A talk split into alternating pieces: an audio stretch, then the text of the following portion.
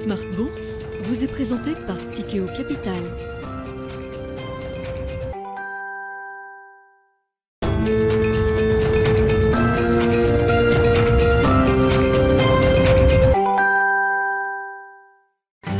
C'est reparti pour Smart Bourse, votre double dose quotidienne de marché en direct sur Bismart. Chaque jour à la mi-journée, 12h30, 13h. Et en fin d'après-midi, la grande édition pendant une heure à partir de 17h, rediffusée à 20h sur Bismart TV.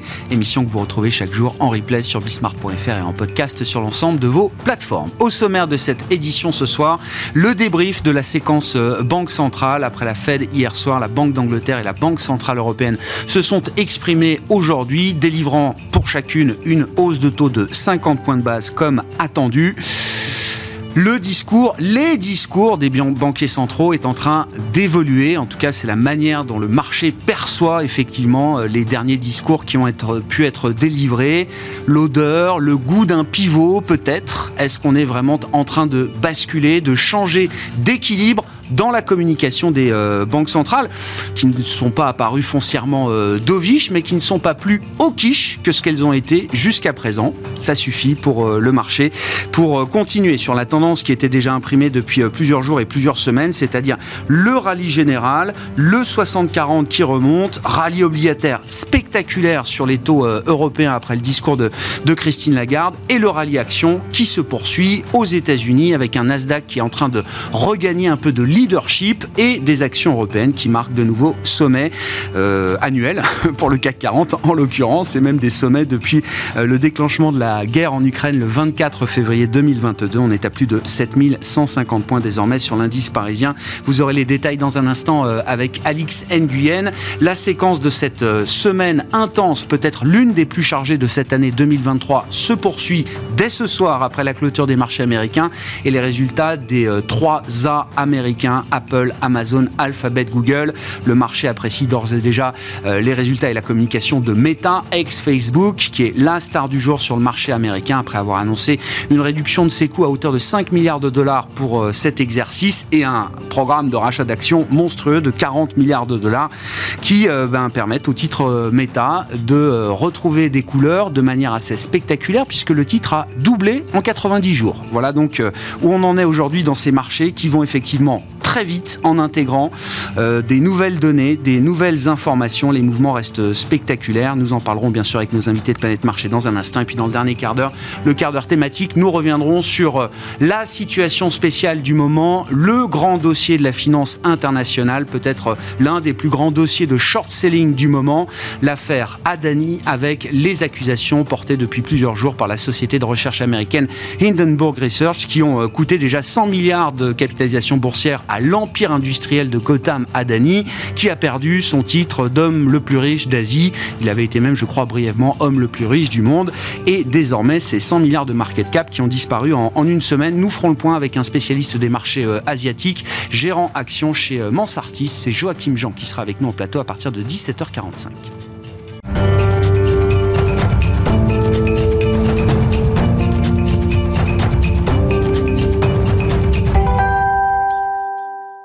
Et donc, les infos clés de marché pour euh, entamer cette émission, comme chaque soir, Tendance mon ami, avec vous, Alix Nguyen. Et c'est donc une euh, nouvelle journée de rallye général sur les marchés et la Bourse de Paris qui va clôturer très largement dans le vert. Et oui, pas de mauvaise surprise pour le CAC. Comme anticipé, la BCE apparaît plus sévère que la Fed et donne un nouveau tour de vis de 50 points de base. Le taux de dépôt passe à 2,5% et ce pour la première fois en plus de 14 ans.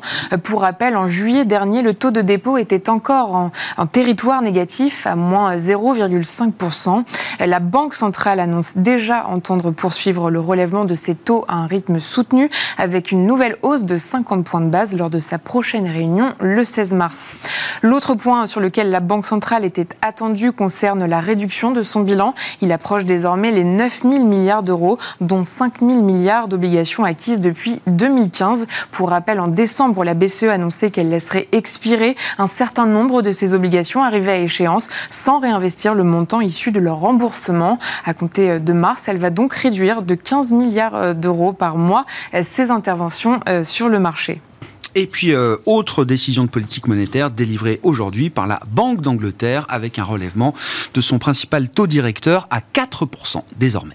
Au sortir d'une réunion pleine d'incertitudes, le comité de politique monétaire de la Bank of England a décidé de relever le taux directeur de 0,5 points à 4%, euh, soit un niveau jamais vu depuis 14 ans. Il s'agit euh, de la dixième hausse de taux d'affilée d'un cycle initié en décembre 2021. Cela représente le resserrement monétaire le plus rapide depuis les années 1980. Euh, pour justifier sa décision, la Bank of England cite la hausse des salaires dans le secteur privé et la hausse des prix dans les services. Les deux indicateurs ressortent en effet nettement plus élevés que dans les dernières prévisions. On retient aussi que le cycle de resserrement pourrait bientôt toucher à sa fin. Bon, et puis du côté des thèmes qui sont euh, en vogue aujourd'hui, les publications d'entreprises, on voit le thème euh, tech et le thème publicité en ligne qui euh, sont plébiscités. On parlait du spectaculaire mouvement de Meta qui gagne quasiment 25%, et à Paris, les stars du jour s'appellent Dassault Systèmes ou encore Publicis. Oui, Publicis clôt un nouvel exercice record. Le groupe publie un revenu net 2022 en hausse de 20%. Le ralentissement du marché publicitaire n'a pas empêché Publicis d'afficher une croissance organique de plus de 10%. Il affiche un taux de marge opérationnelle de 18% en accord avec les attentes du marché. Quant à 2023, le groupe a l'intention de poursuivre son expansion. Il vise entre 3 et 5% de croissance organique sur l'exercice en maintenant sa marge élevée. Et puis euh, Dassault Systèmes publie des résultats supérieurs aux attentes. Sa prévision de bénéfices par action euh, dépasse elle aussi les anticipations. L'éditeur de logiciels se dit en bonne voie pour atteindre en avance son objectif de bénéfices par action de moyen terme. Tendance, mon ami, chaque soir, les infos clés de marché avec Alix Nguyen à 17h en direct dans Smart Bourse sur Bismart.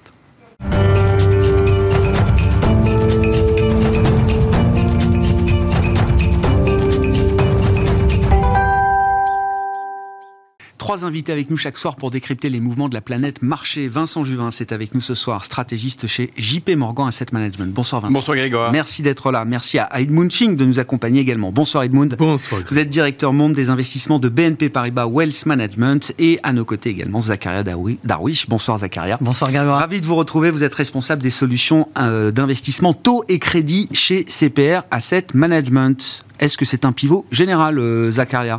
On voit le price action, la réaction de marché euh, parfaitement identique après le discours de Jérôme Powell hier soir, après la communication de la Banque d'Angleterre en début d'après-midi, suivie de celle de la Banque Centrale Européenne. C'est le rallye général. Les marchés intègrent l'idée que l'équilibre est en train de changer du côté des banques centrales. Oui, si on se pose la question, est-ce que c'est un pivot? En tout cas, quand on regarde le pricing de marché aujourd'hui, on est sur la fin du cycle de resserrement et on entrevoit déjà le, début du, cycle de, euh, d'assouplissement monétaire. Euh, quand on regarde la, communication des, différentes banques centrales, on a l'impression qui s'en dégage et ce qu'on peut retenir comme élément concret, c'est qu'il n'y a plus de, euh, d'opposition farouche de la part des banquiers centraux à ce pricing de marché-là.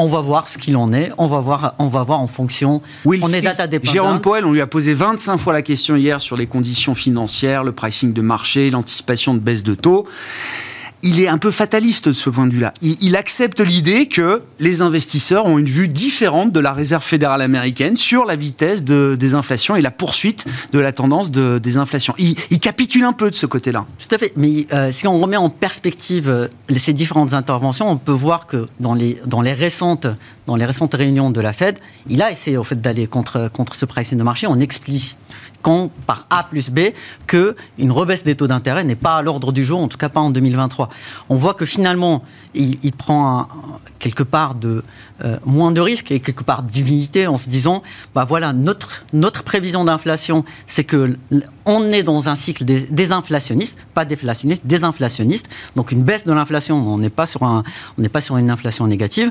sur, sur l'année 2023, mais cette désinflation, cet effet ne sera pas assez rapide mm. pour pousser la, la Fed à, euh, euh, rebaisser ses taux d'intérêt et que la croissance va tenir. Il n'y a pas d'impact majeur, sur, que ce soit sur la croissance ou sur le taux de chômage. Et, du coup, ça ne nécessiterait pas de ressortir de ce territoire restrictif. Et en ne repoussant pas ou en ne cherchant pas à lutter aussi vigoureusement qu'avant contre ce pricing de marché, le marché, lui, il comprend le signal comme un feu vert pour, euh, pour y aller, quoi. Tout à fait. Ouais, non, mais enfin, Ah oui, c'est oui, pour essayer de comprendre la, regarde- mécanique. regarde hein. la, la réaction des actifs risqués et des, et des marchés de taux, c'est effectivement cela. Euh, quelque part, euh, je pense que du point de vue de Jérôme Powell, c'est- ce- enfin, en première lecture, ce n'est pas très grave finalement. Mm. Mais après, le sujet qui se pose, c'est le sujet des conditions monétaires, donc, euh, financières. Et donc, si on est dans un cycle avec des taux d'intérêt qui rebaissent, des taux sur, justement sur le sujet qui était majeur, c'est l'immobilier, un marché d'immobilier qui, qui était beaucoup trop en effervescence du point de vue de la Fed et qui, commençait à ralentir, enfin qui ralentit même sur les chiffres, euh, on dire, euh, avancés. Eh bien, en fait, cette baisse des taux d'intérêt pourrait recréer un problème qui, pour l'instant, était bien, euh, était bien encadré, on va dire. Edmund, vos euh, premiers commentaires suite à cette séquence euh, Banque centrale, euh, la Fed notamment hier soir. Est-ce que le marché a, raison, le marché a toujours raison, mais est-ce que le marché a raison d'intégrer directement le endgame finalement, se disant que jusqu'à présent, bah, la Fed valide, valide la position du marché mois après mois d'une certaine manière? Voilà, je pense que oui. Il faut quand même constater le fait que si on regarde la, politique de la, de la Réserve fédérale, c'est quand même le cycle des hausses de taux le plus rapide depuis très très longtemps. Et si on regarde les statistiques données par la Fed de San Francisco, si on regarde pas seulement le taux directeur aux, aux États-Unis aujourd'hui, mais le proxy rate qui rajoute le taux directeur, mais aussi l'effet de cette réduction de bilan, on arrive aux alentours de 6,4% aux Éta- aux États-Unis, un niveau qu'on n'a pas vu depuis l'année 2000, plus il y a plus de 20 ans. Donc, je pense que euh, Jérôme Powell se dit, on a, tu- on a fait ce qu'on pouvait faire. Après, euh, voilà, ça dépend. Fingers crossed. Fingers crossed, C'est ça. voilà, on croise les doigts, on espère que le taux d'inflation redescend vite. Moi, j'ai quand même le, j'ai quand même le pré- je prévois que le taux d'inflation aux États- aux États-Unis va quand même redescendre très vite, surtout les prochains six mois. Et donc, ça va valider Ah, ça va valider euh, ce qu'a ce qu'a déjà fait Ouais. la Réserve fédérale. Ils ont tout à fait raison de dire OK, on a quand même bien augmenté les taux, on a réduit notre bilan, on a fait ce qu'il fallait faire pour resserrer la politique monétaire. Mais après, il faut jamais oublier le fait qu'il faut du temps pour voir les vrais effets à 100% de ce resserrement de la politique monétaire. Bien sûr. Donc il manque effectivement ce facteur temps, mais vous dites la Fed, même si elle veut pas dire que c'est son scénario central aujourd'hui, elle considère aussi le risque que l'inflation puisse continuer de baisser Ouais. aussi vite que ce qu'on a vu jusqu'à présent sans forcément faire remonter le taux de chômage. C'est ce qui est spectaculaire. quoi. Non mais, Edmund, jusqu'à présent, Ouais, jusqu'à présent. le, le pic inflation globale date du mois de juin. Le pic de l'inflation cœur, je crois, c'est septembre euh, aux États-Unis, donc avec un petit peu de décalage. Néanmoins, ces données n'arrêtent pas de baisser, alors que le taux de chômage, lui, n'a Oui. pas monté jusqu'à présent. Pour l'instant, pour l'instant. Ah bah oui, mais- mais eh je, bah, pense que, quand même. je pense que le taux de chômage va quand même remonter dans les, prochains, dans les prochains mois parce que si on regarde les segments qui sont très importants pour le Pôle emploi, par exemple le, secteur de construction, mais si on regarde les mises en chantier, euh, ils ont plein de chutes. Ben, euh, ce qui est normal avec le taux de financement des prêts immobiliers à 30 ans fixe qui remonte de 3% à 6 et quelques, euh, effectivement, ça ralentit quand même euh, la possibilité pour les acheteurs d'acheter une maison ou un appartement pour la première fois. C'est normal. Donc les constructeurs de maisons se disent, OK, euh, on se calme. Parce que les prix sont pas les mêmes, les prix sont en, en- en pleine chute, en chute libre, par exemple à San Francisco, Austin, Texas, même à New York, on commence à vraiment voir les, les marchés immobiliers les plus, les plus chauds qui se refroidissent très vite. Donc, et bon, pour moi, ça va mettre le frein sur le, sur le niveau d'emploi, Ouais, surtout dans- dans les secteurs de construction qui reste quand même un employeur très important aux États-Unis. Bon, Vincent, le thème des pivots revient euh, sur le devant de la scène, là, de manière spectaculaire, après cette première séquence Banque Centrale de l'année 2023. Ouais, je crois que j'avais parié sur ce plateau, ou en tout cas j'ai fait sur d'autres, 3% d'inflation euh, fin de cette année aux États-Unis ou en dessous, euh, Ah Ouais, on y ouais, sera. Euh, ça paraissait farfelu il y a encore quelques mois. Ah. Bon, enfin, je pense que on était tous dans, dans, dans le cas de figure. C'est vrai que ça nous place le retour du 60-40. Vous l'évoquiez dans votre introduction. C'était quelque chose que, après la pire année pour le 60-40 l'an passé, on a un retour et un retour en force. C'est quand même tout à fait, tout à fait un, intéressant. Euh, je pense, oui, bonne nouvelle en cascade, hein, l'économie qui s'améliore. En Europe, on l'a vu. Euh, le FMI, euh, Eurostat, enfin, je veux dire, sur la croissance, le buzzword de l'année, c'est résilience. Hmm. sur l'inflation, ça semble en effet pas mal se passer. Moi, votre remarque sur le marché de l'emploi, je trouve aux États-Unis est particulièrement intéressante. Alors, certes, on a toutes ces questions et, et, je partage en tout cas ce que vous avez chacun évoqué sur ce marché de l'emploi. Jusqu'ici, moi, je suis assez surpris de voir que l'activité, l'emploi dans le secteur du bâtiment aux États-Unis est restable. Et même la confiance, le NAHB au mois de janvier était stable. Moral on a des eu un indicateur cette semaine qui était un peu plus faible, mais ça tient. Ce qui finalement semble illustrer, et on voit ces mises en chantier, ces ventes de maisons qui sont, sont en chute libre. Donc, il doit y avoir un report de la construction vers la rénovation ou des choses comme ça. Et par rapport à ce que tu évoquais, Caria, sur cet aspect, il faut ralentir le marché immobilier sur les prix, c'est vrai. Mais finalement, on peut se demander est-ce que les prix, c'est peut-être pas plutôt une fonction d'une sous-offre de biens immobiliers que réellement d'un emballement parce qu'on avait des taux trop bas qui ont fait que le marché immobilier était trop.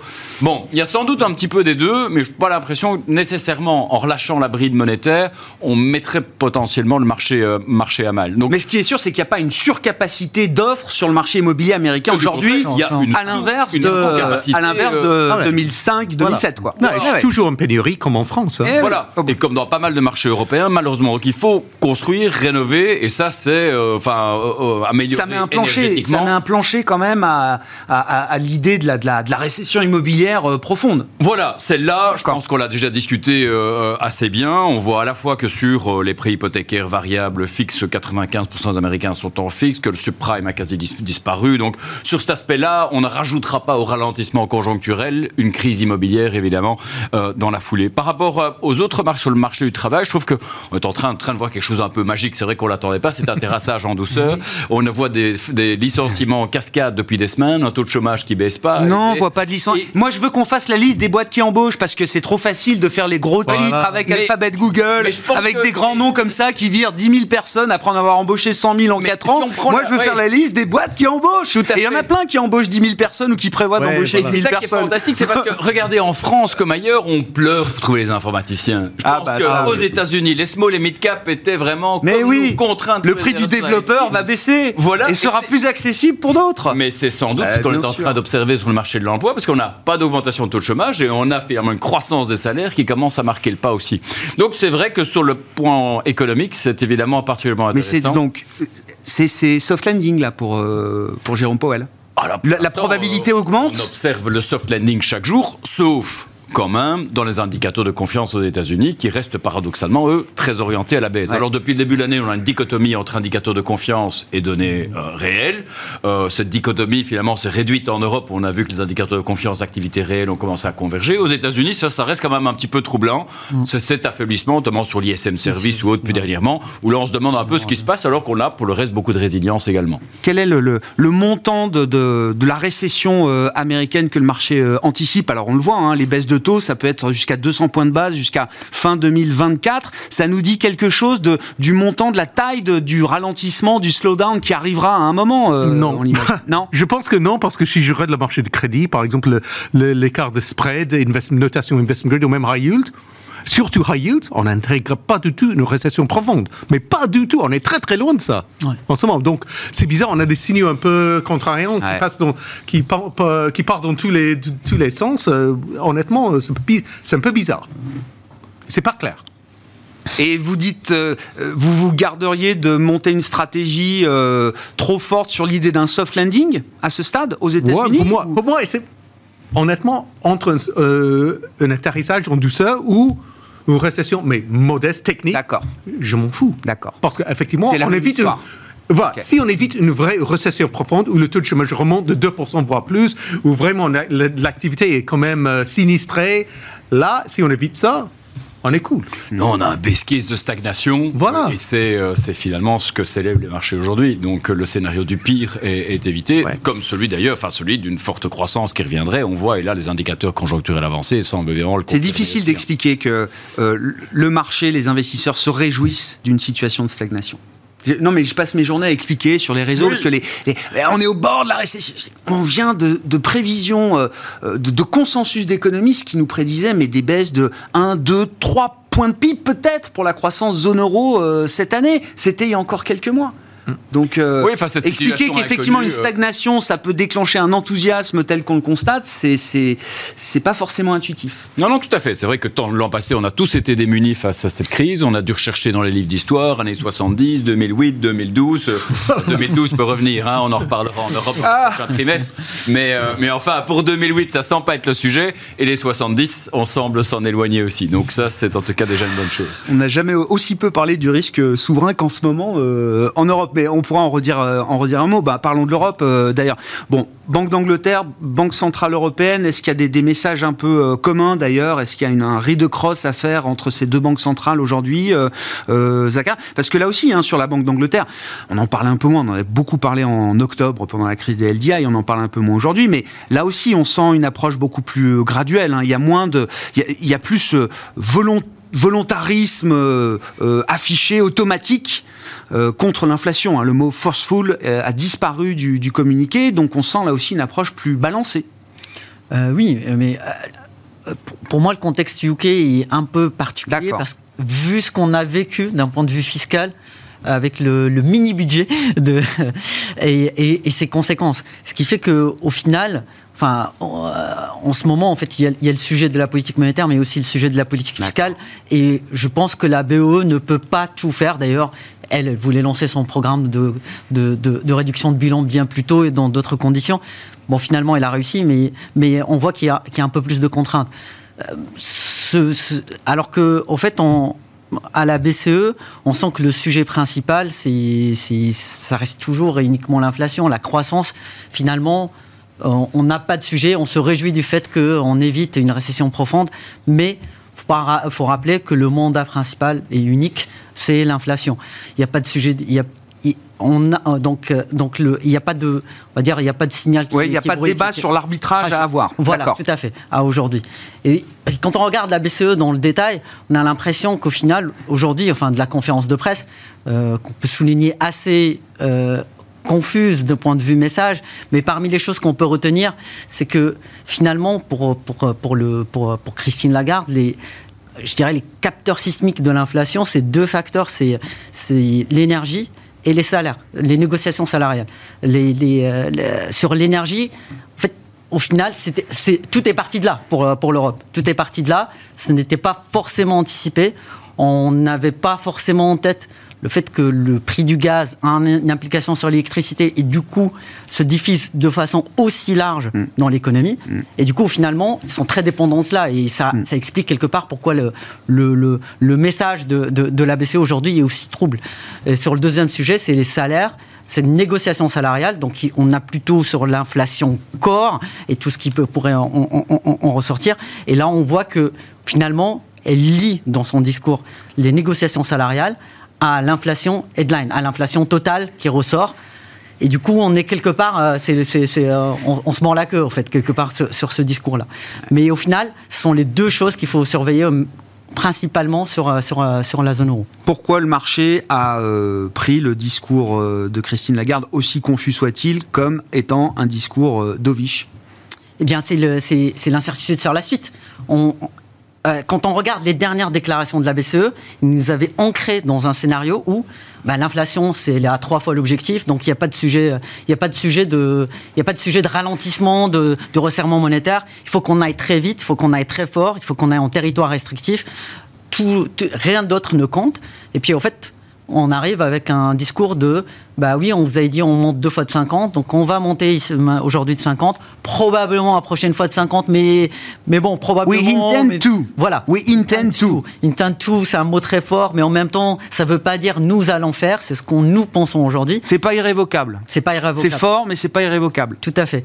Et surtout pour la suite, dans un contexte où on voit des pauses dans toutes les autres, Ouais. chez toutes les banques, Ouais. Mm. euh, banques autres, euh, autres banques centrales, ce d- type de discours-là Ouais. ancre quelque part l'idée que la BCE aussi va se mettre bientôt en mode pause. Bon, il y a le discours des banques centrales. Beaucoup d'entre elles ont, ont quand même euh, bien détruit leur forward guidance ces derniers mois. Non, mais- non, mais je veux dire, du coup, on a presque l'impression que les marchés n'écoutent plus euh, ce que disent ni Jérôme Powell ni Christine Lagarde. Christine Lagarde, elle parle à peu près tous les jours. hein. Oui. Je veux dire, euh, bon, euh, là, euh, elle essaye de nous dire que le job est pas fini, qu'il y a encore du ground to cover, etc. le marché, il y voit euh, la même situation qu'ailleurs, et donc. euh, Non, mais je montent, pense que les actions montent, je suis d'accord avec Zakaria. Enfin, surtout en Europe, le moteur de l'inflation, c'est principalement le prix de l'énergie, Eh oui. ben, qui contrôle pas du tout la BCE. Donc, oui, on, on augmente les taux ou pas? Est-ce que ça va impacter le prix du gaz, le prix du pétrole, le prix du diesel? Ah ben non. Ah mais non. Donc, ils n'ont pas la main sur le moteur de l'inflation en Europe aujourd'hui. Aux États-Unis, c'est un autre sujet, parce que les augmentations de salaire, c'est vraiment un sujet là-bas. En Europe, en Europe, un peu moins. Effectivement, on subit toujours les effets secondaires, dont tout ce qui est inflation core, de, de- effectivement, des prix d'énergie. Mais la bonne, la bonne nouvelle, c'est très simple. Les prix, les prix baissent. Mais bien sûr. Les prix baissent. Mais peut-être pas pour nous, les ménages, aujourd'hui, mais à un moment donné, ça, va, j'espère que ça ça, va. va, ça, va, ça va avoir un impact plutôt positif pour les ménages aussi. Bien sûr. Surtout à la fin de l'hiver. Bah, on n'est pas trop loin, il fait assez doux à Paris aujourd'hui. Si, par exemple, euh, fin, fin février, euh, on, on a la température, la température qui remonte, le, besoin de chauffage baisse. Ah voilà, et les prix de gaz peuvent baisser aussi. Et ça, ça va, c'est une bonne chose pour nous, mais aussi pour le taux d'inflation pour les prochains mois. Bien sûr, bien sûr. Et donc ça paraît, l'approche est plus mesurée, dire bon, on a fait 50, on fera sans doute 50 au mois de mars, et après, on verra. C'est-à-dire que le marché considère que peut-être qu'après le mois de mars, c'est déjà une pause qui peut s'installer pour la BCE. Peut-être ou peut-être pas, ou peut-être euh, on arrivera à 3,25, mais entre 3 et 3,25, on, Voilà. D'accord. On on c'est pas très grave. C'est pas 4. Mais la surenchère, la surenchère à la hausse du taux terminal. Non, non, c'est fini. C'est- fini parce que on voit bien que la tendance est plutôt, pour la, de l'inflation est plutôt une tendance baissière. La seule question, c'est avec quelle, quelle vitesse en Europe. En- aux États-Unis, Ouais. on voit que c'est quand même, pour l'instant, assez rapide. Est-ce que ça va être la même chose en Europe? Moi, je pense que oui, mais ça reste à confirmer dans les prochains mois. Même, je crois, sur des données euh, très dures pour le coup, euh, coût unitaire du travail, euh, euh, employment cost index, etc., qui sont des mesures très regardées par les économistes. ça on calme. voit les pressions salariales Voilà. qui se, Ça se calme assez se vite quand même. hein. Eh ben oui. Ouais. Aux États-Unis. hein. Aux États-Unis, voilà. Euh, côté européen, bah là aussi, euh, vos commentaires. Et puis, euh, euh, parlons, parce que le- le- le- la nouvelle étape pour la BCE, c'est aussi d'engager la réduction passive du bilan. Donc, les chiffres ont été confirmés. Ça commence euh, progressivement à partir du mois de mars. En juin, on réévaluera la, la situation. Ça nous ramène bah, au risque souverain. Euh, C'était le constat qu'on dressait il y a quelques minutes avec vous. On n'en parle plus de ce risque souverain. L'Italie a disparu de la carte. Non, c'est exact. Alors personnellement, La je suis carte des peut-être un risques, petit hein. peu à contre-courant. Je sais que vous avez été déçu de cette conférence de presse mais euh, moi, il y a quand même quelque chose qui m'a quand même pas mal intéressé dans la conférence de presse aujourd'hui de la BCE pour amener un autre, un autre point, c'est certainement la prise en compte du risque climatique. Je pense que c'est Ah. référence qui a été faite. Donc, attends, je précise point. juste, Vincent. Donc, dans le programme d'achat d'actifs global, il y a la partie des corporate bonds, c'est Ouais. ça, hein, du, secteur privé. les entreprises Et donc, les vertueuses. réinvestissements de ces obligations privées d'entreprise se fera avec euh, un filtre euh, le plus green possible. Voilà, les, entreprises les plus vertueuses sur le plan euh, Donc ça, c'est énergétique, bien, ça. en ce y compris rachat d'obligations green labellées, euh, enfin, Ouais, ouais, ouais, ouais, ouais, ouais, bien sur sûr. les marchés primaires. Donc, la BCE est quand même la première banque centrale mondiale qui avait, en tout cas, signalé que ça faisait partie de son mandat, le climat, et qui, en tout cas, dans un moment qui n'est pas facile pour les banques centrales, a quand même au moins cette clairvoyance de voir long terme et d'aborder cette thématique. Euh, on a eu des marchés obligataires qui étaient à la peine l'an passé. C'est un marché obligataire qui se développe bien en Europe, en Chine, partout dans le monde. On avait encore 500 milliards d'euros d'émissions l'an passé. Euh, je pense que face aux, aux enjeux de la transition énergétique que la guerre en Ukraine a mis en exergue, que notre crise énergétique a mis en exergue, en tout cas intéressant de voir la BCE s'engager, en tout cas dans cette voie, alors que c'est vrai qu'elle est sur tous les fronts, et notamment, on va revenir sur ce front, en tout cas, de, de- de la situation, en tout cas, des, des risques souverains. N'est pas tellement à ce moment un problème la BCE, mais que d'abord un problème au niveau de la Commission européenne. Le Covid, c'est fini. Je crois que maintenant, on peut se le dire.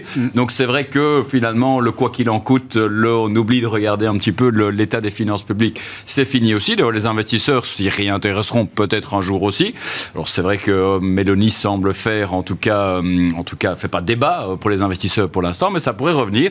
Et il y a déjà des discussions préliminaires à Bruxelles sur, en tout cas, les mécanismes d'ajustement des budgets européens. Et ça s'annonce évidemment particulièrement compliqué. Donc ça va quand même revenir au centre de l'attention pour les investisseurs.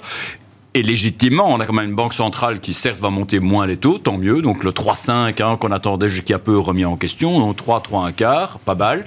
Euh, on n'a pas parlé d'une banque centrale ce soir, mais on en parlait off la banque centrale japonaise, qui elle évidemment normalise aussi. Alors c'est quand même un peu embêtant pour la, BCE. La Fed a pu finalement normaliser, faire son QT déjà avec une banque centrale japonaise qui était quand même en train d'assouplir. La BCE va normaliser en même temps qu'une banque centrale japonaise. Donc c'est vrai que ça rend les choses un petit peu plus compliquées dans la capacité d'absorption. faut expliquer, hein, normalisation de la banque centrale euh, japonaise, ça veut dire des taux d'intérêt plus positifs au Japon, et donc ça veut dire moins d'incitation pour les investisseurs fonds de pension japonais à aller chercher du rendement ailleurs. Donc si la BCE n'achète plus d'obligations européennes, c'est certainement pas les Japonais qui vont les acheter dans l'intervalle, alors que bon, les États-Unis à certains égards ont pu en bénéficier. Donc ça va être un vrai sujet, je le pense. Euh, profitons du rallye sur les marchés obligataires aujourd'hui.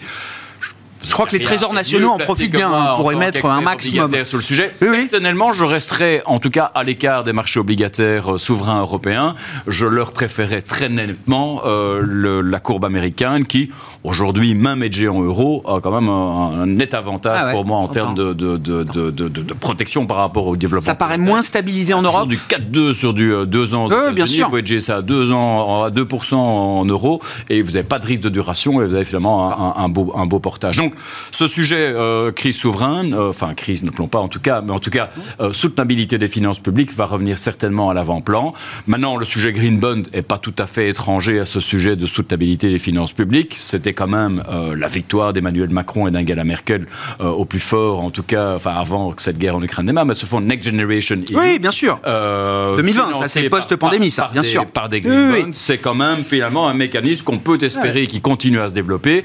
Et là, on a quand même un alignement des astres, à la fois au niveau supranational en termes de dépenses budgétaires financées par des green bonds, et une banque centrale qui va potentiellement aider à payer la facture. Donc ça, c'est quand même intéressant. Au moment où les États vont se focaliser sur la restauration des équilibres budgétaires, la Commission européenne pourra par contre avoir plus de champs pour soutenir en tout cas les investissements en Europe. Donc, quelque part, bon, ne dramatisons peut-être pas l'effort d'austérité qui pourrait avoir lieu au niveau des États membres.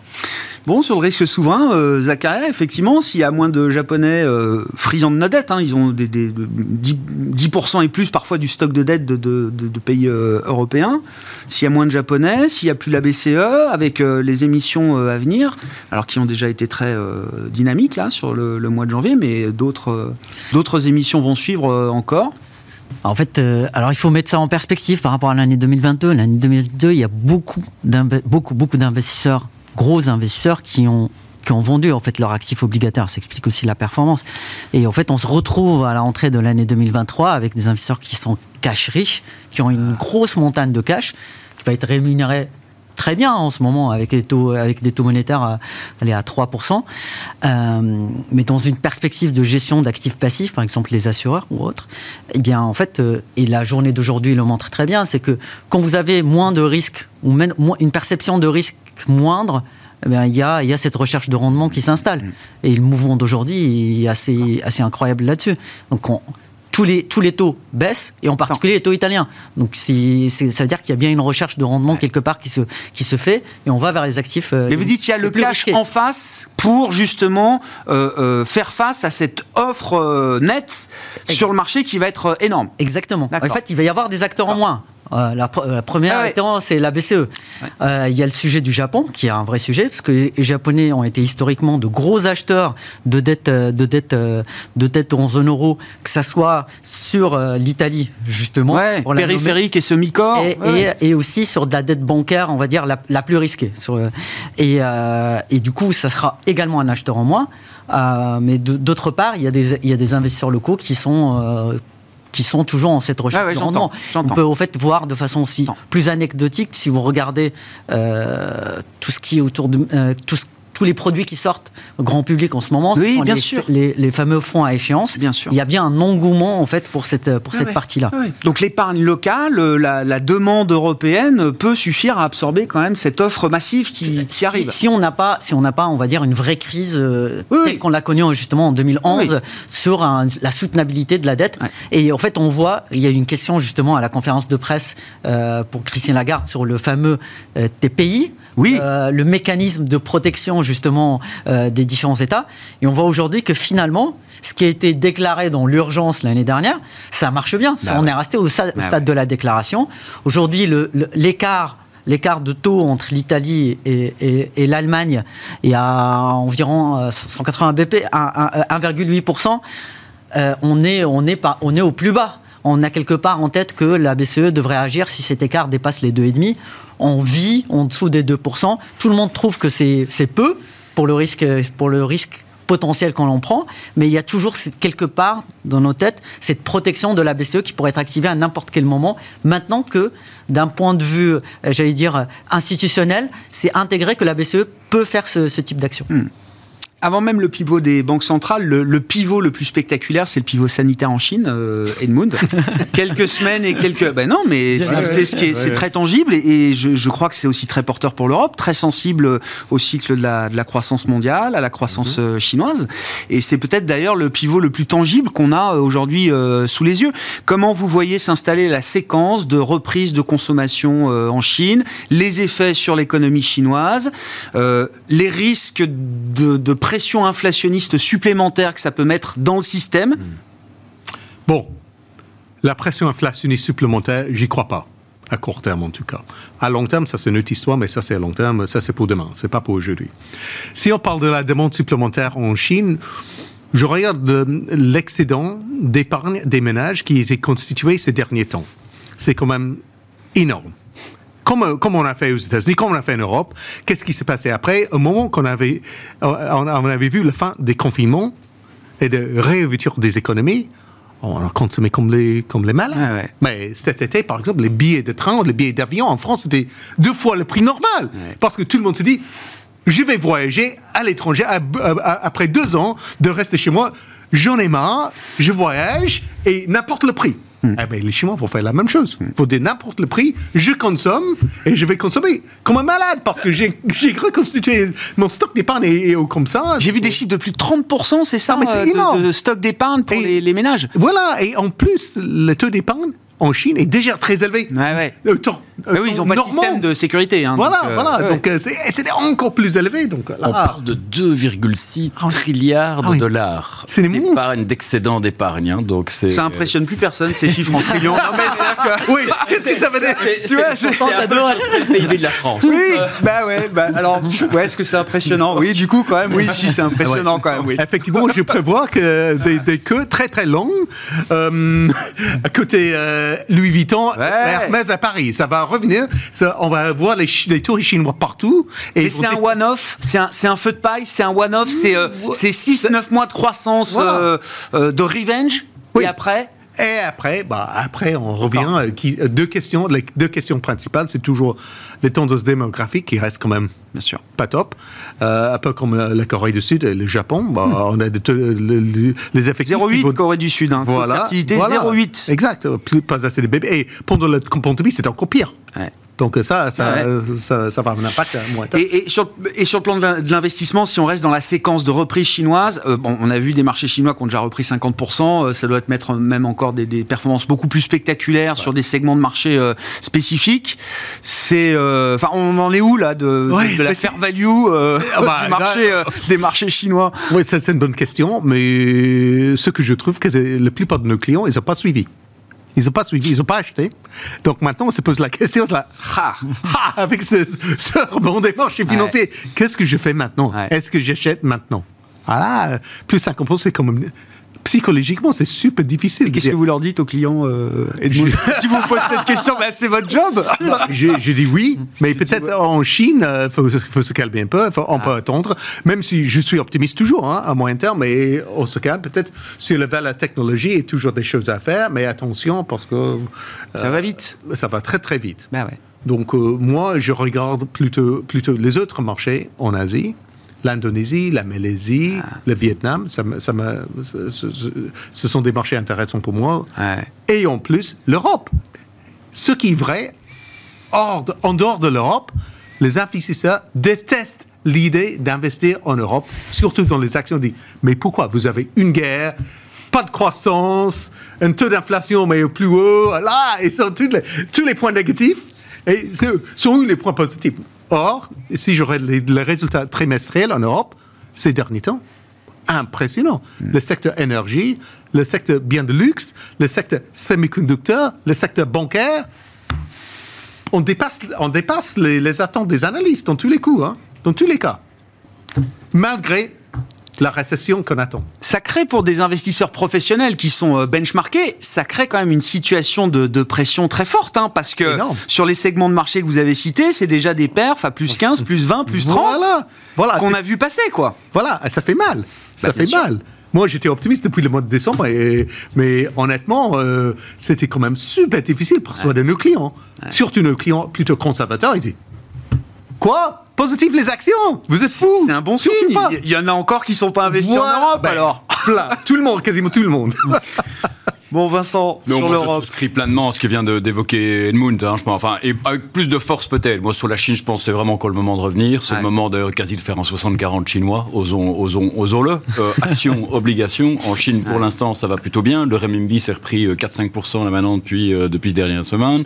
Je souscris à l'idée de, euh, prenons tâche d'huile, euh, faisons Greater, euh, Greater China, l'Asie. Euh, Le baht thaïlandais prend Ouais, c'est pas 5, juste un call 5% Chine. depuis début de l'année. Les vols des Chinois vers la Thaïlande doublés, triplés en l'espace de quelques semaines. Ils viennent pas que chez nous. Les 2600 milliards de, de dollars, ils vont les dépenser évidemment dans, dans la région. Donc toutes les devises de ces marchés augmentent. Donc on peut le jouer avec de la dette émergente en monnaie locale.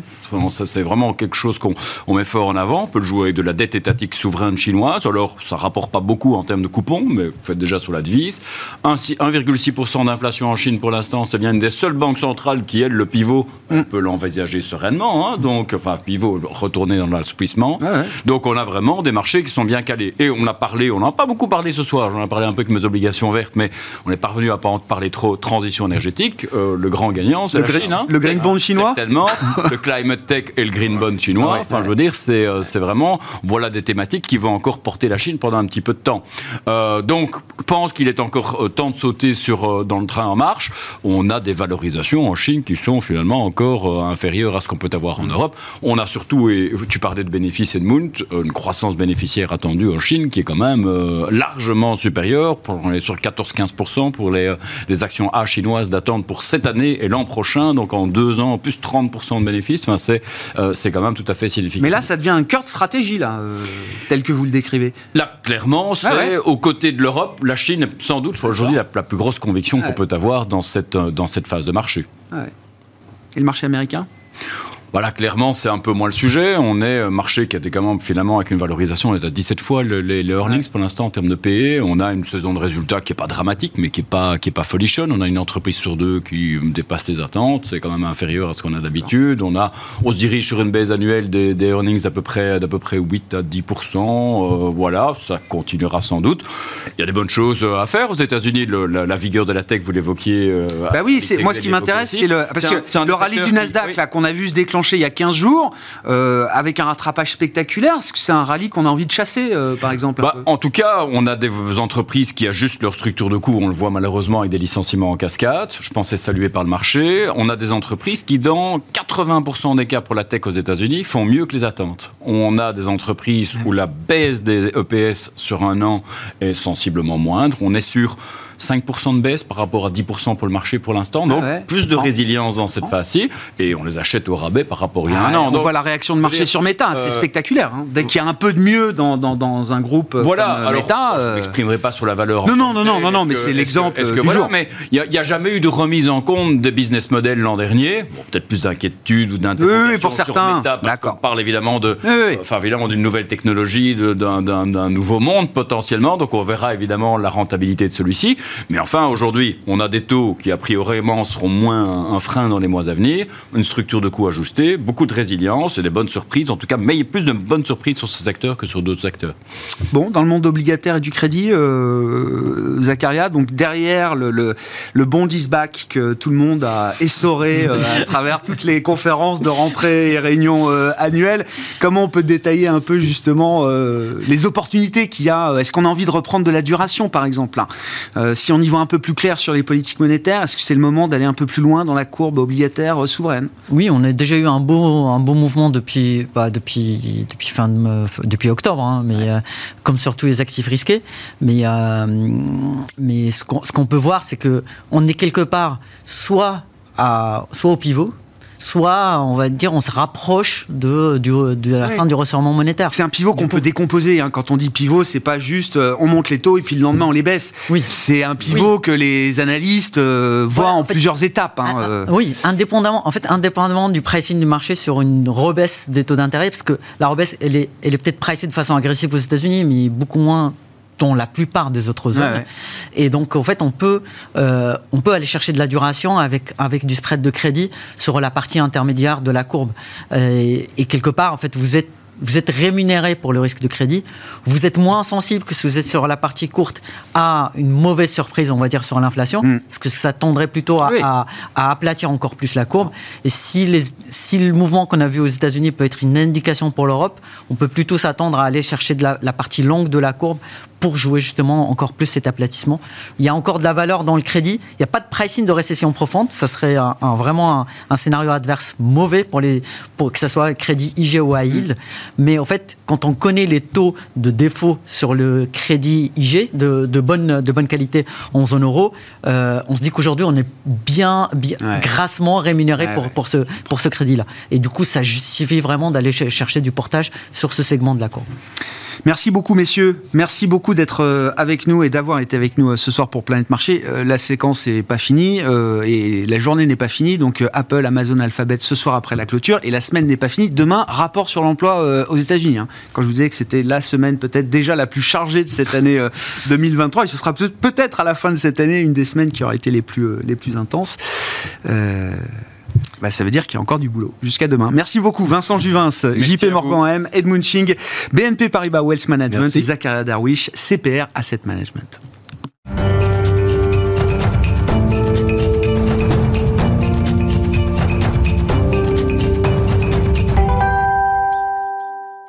Dernier quart d'heure de Smart Bourse. Chaque soir, c'est le quart d'heure thématique. Le thème ce soir, c'est celui des marchés euh, asiatiques, des actions euh, asiatiques. Mais on va angler le sujet autour du dossier que toute la finance internationale suit en ce moment depuis euh, quelques jours. Le bras de fer entre le géant industriel indien, le groupe Adani et son fondateur Gautam Adani, face au bureau de recherche américain Hindenburg, qui accuse le groupe de fraude comptable, on va dire, au sens euh, large, en tout cas de surleverager son euh, empire pour survaloriser ses actions cotées sur le marché euh, indien. Ça va au-delà de l'empire Adani, puisque c'est le marché indien qui est un marché vedette dans la sphère émergente, qui est entaché par ces questions de gouvernance autour de ce, ce poids lourd industriel. Joachim Jean est avec nous en plateau pour en parler. Bonjour Joachim. Bonsoir, Vous êtes gérant action asiatique chez Mansartis.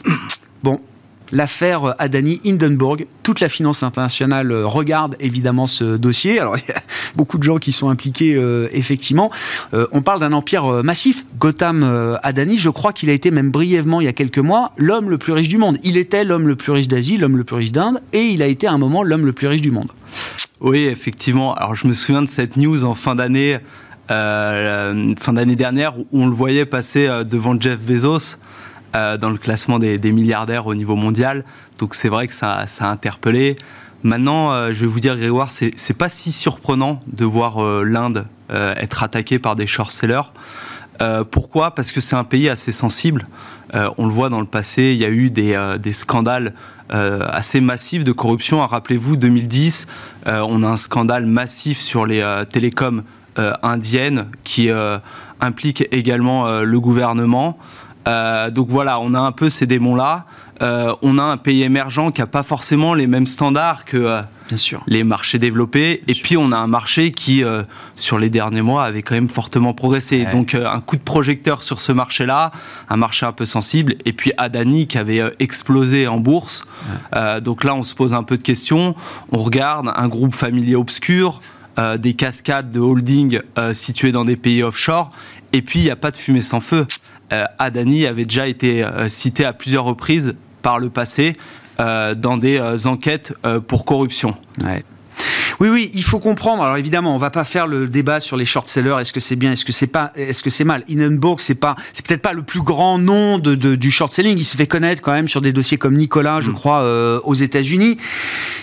Je veux dire, ces gars-là, ils savent où ils mettent les pieds. C'est-à-dire quand on s'attaque à l'homme le plus riche d'Asie, qui fut même brièvement l'homme le plus riche du monde, je veux dire, on n'y va pas si on n'est pas solide quand même dans sa dans sa recherche. Alors peut-être que ça frappe shit, peut-être qu'il y a de, de, de, bon une mauvaise compréhension, des quiproquos qui euh, se régleront, euh, euh, j'allais dire dans, dans les couloirs. En attendant, le marché il prend fait et cause quand même pour la recherche d'Hindenburg. C'est 100 milliards de market cap qui ont disparu là pour l'empire le, Adani. Il y a plusieurs la plusieurs sociétés cotées et vous dites ça rejaillit sur l'ensemble du marché indien. Exactement. Alors il faut savoir que euh, cette enquête, elle n'est pas récente, elle, euh, elle, a commencé il y a deux ans. Donc euh, elle est quand même assez consistante. Ils ont aussi des informateurs en interne qui fournissent des documents. Donc il y a des choses très concrètes et très sérieuses. Aujourd'hui, effectivement, c'est 100 milliards à peu près sur l'ensemble des sociétés qui ont été effacées sur le marché boursier. c'est conséquent et, vous l'avez dit, ça remet en question beaucoup de choses sur le marché indien. Ça remet en question l'intégrité du marché indien, la réputation des sociétés indiennes. Et euh, voilà, c'est une petite piqûre de rappel pour les investisseurs. Attention, dans ces pays-là, il faut faire attention. Euh, à beaucoup de choses, mais également euh, au tout, à tous les enjeux ESG, e que ce soit sur l'environnement, la gouvernance ou le social. Et donc voilà, on se retrouve aujourd'hui avec un marché très intéressant, avec des perspectives à long terme très intéressantes, mais où, où il faut être extrêmement sélectif et prendre en compte des critères extra-financiers dans l'analyse de ces sociétés. comme vous l'avez très bien rappelé, effectivement, il ne faut pas porter de, jugement sur un écosystème économique qui fonctionne entre euh, monde des affaires, monde politique. Euh, Adani est réputé très proche quand même du Premier ministre euh, Narendra Modi. Et d'ailleurs, Adani, dans une de ses premières communications, il a placé la barre exactement là où vous la mettez. C'est une attaque contre le marché indien. C'est l'Inde qui est attaquée à travers moi. C'est comme ça qu'il a présenté les choses, effectivement, presque sur un plan politique. Comment on gère justement ce genre de situation, ce risque de gouvernance sur un marché comme l'Inde, qui est forcément un marché incontournable quand on est dans la sphère émergente et dans la sphère asiatique euh, au sens large, euh, Joachim Effectivement, c'est un marché incontournable, c'est à peu près 15% hein, de l'indice asiatique. C'est assez conséquent, c'est le deuxième plus grand pays si je retire le Japon, mais euh, si derrière la Chine. Alors qu'est-ce qu'on fait? On est, on est aussi aidé. Hein. Il y a des, fournisseurs de, de données extra-financières très spécialisés avec des équipes d'analystes, donc qui ont l'habitude aussi de traiter ces marchés-là. Euh, à notre niveau aussi, on va regarder beaucoup de critères, euh, par exemple sur l'indépendance du conseil d'administration, les litiges passés. et puis, je vais vous dire quelque chose, chez Mansartis, nous n'aurions pas pu investir dans les entreprises d'Adani, ah puisque, par exemple, l'entreprise donc Adani Enterprise, qui est une des, des entreprises du groupe, est déjà flaguée avec un risque de controverse très élevé euh, pour d'autres raisons, pas des raisons de gouvernance, mais comme quoi, mais des raisons environnementales euh, sur euh, voilà un projet notamment en Australie. Mm. Donc voilà, il y a des garde-fous. on peut pas les bloquer à 100% ces risques-là, mais on met en place des garde-fous et on est extrêmement vigilant sur ces points-là. Est-ce que investir dans des, euh, entreprises indiennes qui ont des expositions importantes en termes d'activité euh, à l'international, qui ont des partenariats peut-être avec des entreprises euh, globales. Est-ce que ça aussi, ça fait partie de, de critères qui peuvent rassurer justement l'investisseur et le gestionnaire d'actifs? Effectivement, ça peut aider, ça peut rassurer. Je prends l'exemple de deux valeurs côté en Inde euh, Industan Unilever et Maruti Suzuki. Eh ben on peut reconnaître dans le nom eh euh, des grandes entreprises eh occidentales, euh, puisqu'en fait Unilever ou euh, Suzuki détiennent plus de 50% de ces sociétés-là. Donc on se doute que derrière, il y a une veille plus, plus importante de ces sociétés-là sur ces filiales indiennes. Donc voilà, c'est également des éléments qui peuvent aider à accéder au marché indien sans prendre trop de risques d'un point de vue de la gouvernance. Ce qui est intéressant, c'est que ce thème de la gouvernance, quand je discute avec des investisseurs, des gérants d'actifs euh, euh, spécialisés euh, sur l'Asie, et quand je dis Asie, c'est pas juste l'Asie émergente, c'est aussi le Japon. Et c'est d'ailleurs un marché dont on parle de plus en plus depuis quelques temps, Joachim. Le thème de la gouvernance, c'est un thème intéressant. Alors, ça peut être un risque négatif, en l'occurrence, là, mm. l'affaire Adani le, le, rappelle, mais ça peut être aussi un risque positif. L'idée qu'il y a une amélioration de la gouvernance, de la prise en compte des intérêts euh, alors des stakeholders, mais aussi des actionnaires minoritaires qui évoluent euh, dans ces pays. Oui, vous avez raison. Alors le Japon, je pense que c'est un exemple très concret, puisque la gouvernance au Japon a été longtemps pointée du doigt. Vous savez, on avait une protection excessive des présidents. Euh, peu d'indépendance au niveau des conseils d'administration, des participations croisées entre les sociétés. Et euh, le, ministère euh, de l'économie euh, japonais a un peu tapé du poing sur la table, a dit en 2017, voilà, je vais mettre en place des recommandations pour les sociétés japonaises en termes de gouvernance. Le Japan Exchange, qui est un peu la, bourse japonaise, a aussi mis en place un code de gouvernance pour les entreprises. Et qu'est-ce qu'on voit depuis ces années? Une nette amélioration euh, sur ces ratios-là dans les entreprises japonaises. Donc on voit que voilà. Il y a également des marchés vers lesquels, qui étaient peut-être en retard par rapport à l'Europe et les États-Unis, qui voilà, reviennent sur plutôt des, normes occidentales en termes de gouvernance. Hein. Et ça les rend sur ces critères-là, j'entends, plus investissable qu'il ne l'était il y a quelques années pour des investisseurs globaux. Oui, exactement. Euh, l'intérêt également pour une société de prendre en compte ça, bien sûr, il y a, un enjeu opérationnel aussi, mais il y a aussi un, un enjeu de flux de capitaux. C'est-à-dire qu'aujourd'hui, on a de plus en plus d'investisseurs euh, qui sont centrés sur ces problématiques-là. Et demain, qui sait, peut-être qu'on aura une partie assez conséquente de la cote euh, qui ne seront plus du tout regardées pour des raisons extra-financières. Donc il y a aussi un enjeu de flux de capitaux vers euh, ces sociétés-là. Bon, le thème de la gouvernance au Japon, il n'est pas juste au niveau euh, micro euh, des entreprises, il est aussi au niveau de la Banque centrale japonaise ça va être un des grands sujets des prochaines semaines, puisque le, le, dernier mandat du gouverneur Kuroda se termine fin mars, si je dis pas de bêtises. Voilà, il s'arrête fin mars. Et Alors, donc, ne me demandez pas, je n'ai pas le, successeur. non, je n'ai pas le successeur encore. On le découvrira ensemble, euh, Joachim. Mais le, seul fait que Kuroda termine ce mandat et euh, soit suivi par euh, quelqu'un d'autre, ça entretient une spéculation sur l'idée que la Banque du Japon va bouger le réglage de sa politique monétaire, ce qu'elle a déjà commencé à faire d'ailleurs. Exactement. Alors on avait eu une petite surprise en décembre, hein. on s'y attendait pas, un ajustement sur le mécanisme de, contrôle de la courbe des taux. Euh, on a vu euh, une réaction assez euh, forte du marché. Voilà, oula, attention, on commence à sortir de cette politique ultra accommodante. Derrière, Kuroda, il dit quoi? Il dit non, pas du tout, ça prend pas du tout en compte la conjoncture économique, ça prend pas du tout en compte l'inflation qui est certes au-dessus de l'objectif de la BOJ, mais qui va revenir en dessous de l'objectif dès 2023, puisqu'en fait, on n'a pas de hausse de salaire qui sont nécessaires pour entretenir cette inflation-là. Du coup, les investisseurs sont un peu penchés entre c'est du bluff, qu'est-ce qui va nous réserver euh, jusqu'à la fin de son mandat? Très honnêtement, on a, on a peu de visibilité. Aujourd'hui, on voit que euh, la Banque centrale japonaise lutte euh, pour maintenir ce mécanisme en place et qu'on a des investisseurs qui sont plutôt dans la spéculation d'un début de sortie de, politique ultra accommodante. Hein. Ça, peut être un moment favorable pour l'investissement action euh, au Japon? Enfin, quelle peut être la, la, la, euh, la mécanique entre euh, l'idée peut-être que la Banque du Japon va bouger et l'évolution du marché action japonais? Alors, il y, avait des catalystes plutôt intéressants avant même euh, cette évolution dans, dans, l'évolution de la politique de la Banque centrale japonaise. Euh, on avait une reprise de la consommation en décalé par rapport à l'Europe et les États-Unis. On l'a toujours. Euh, on avait une reprise aussi dans le secteur des services. Et puis aussi, on attendait le retour des Chinois. qui vont venir, on l'espère, dépenser au Japon, je pense, à partir de l'été, et qui va apporter voilà, un second souffle au marché japonais. L'impact aujourd'hui de la Banque centrale japonaise, il est principalement sur la devise. On le voit, une forte appréciation du yen.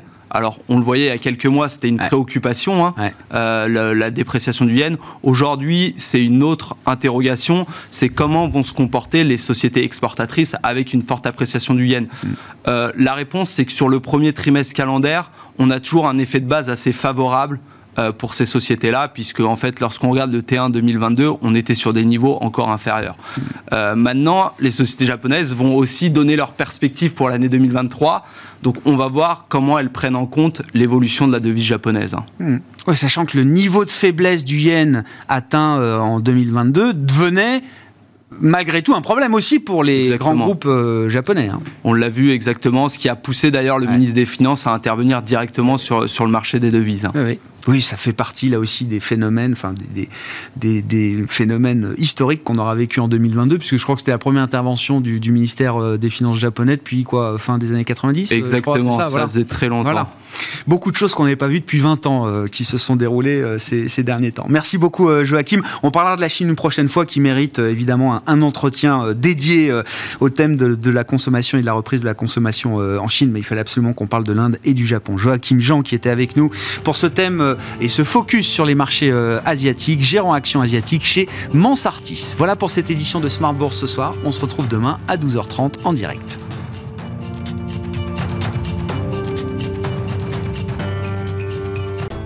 Smart Bourse vous a été présenté par Tikeo Capital.